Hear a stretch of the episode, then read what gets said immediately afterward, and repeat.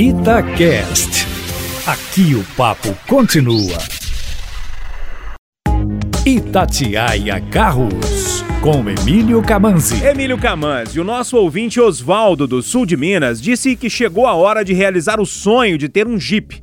Ele conseguiu juntar uma grana e acha que pode encontrar uma boa oportunidade agora que as vendas de veículos caíram ele pede sua ajuda, Emílio, para decidir um carro que dê conta das montanhas eh, lá do sul de Minas. O que, que ele deve observar nessa hora da compra? Hein, Emílio, boa tarde para você. Boa tarde, Júnior. Boa tarde, Oswaldo, e para toda a galera ligada aqui na Itatiaia.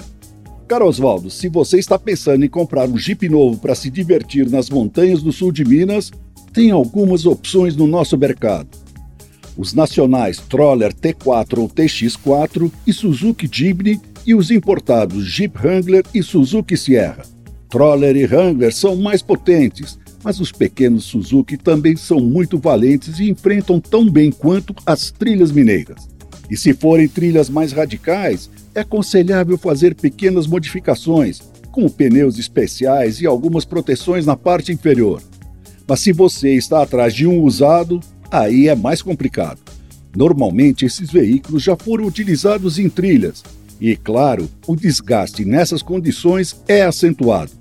Então, a aparência é o que menos importa. É preciso olhar como está a mecânica, principalmente toda a parte de transmissão, câmbio, tração, molas, amortecedores, caixa de direção, freios e se não tem trincas no chassi. O mais aconselhável nessa hora é ir ver o carro com a ajuda de um mecânico especializado para evitar que você compre gato por lebre.